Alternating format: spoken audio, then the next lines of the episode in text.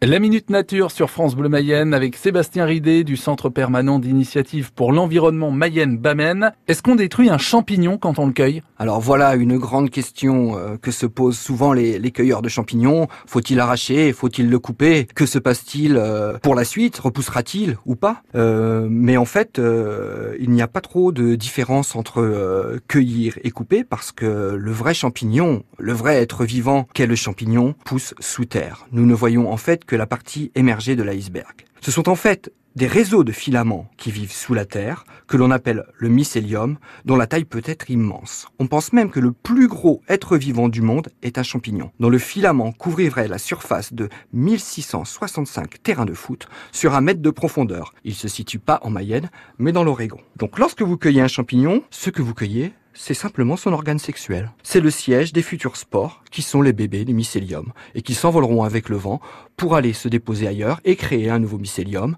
et après, un jour, sortira de terre ce que l'on appelle un sporophore, et c'est ça que vous mangez.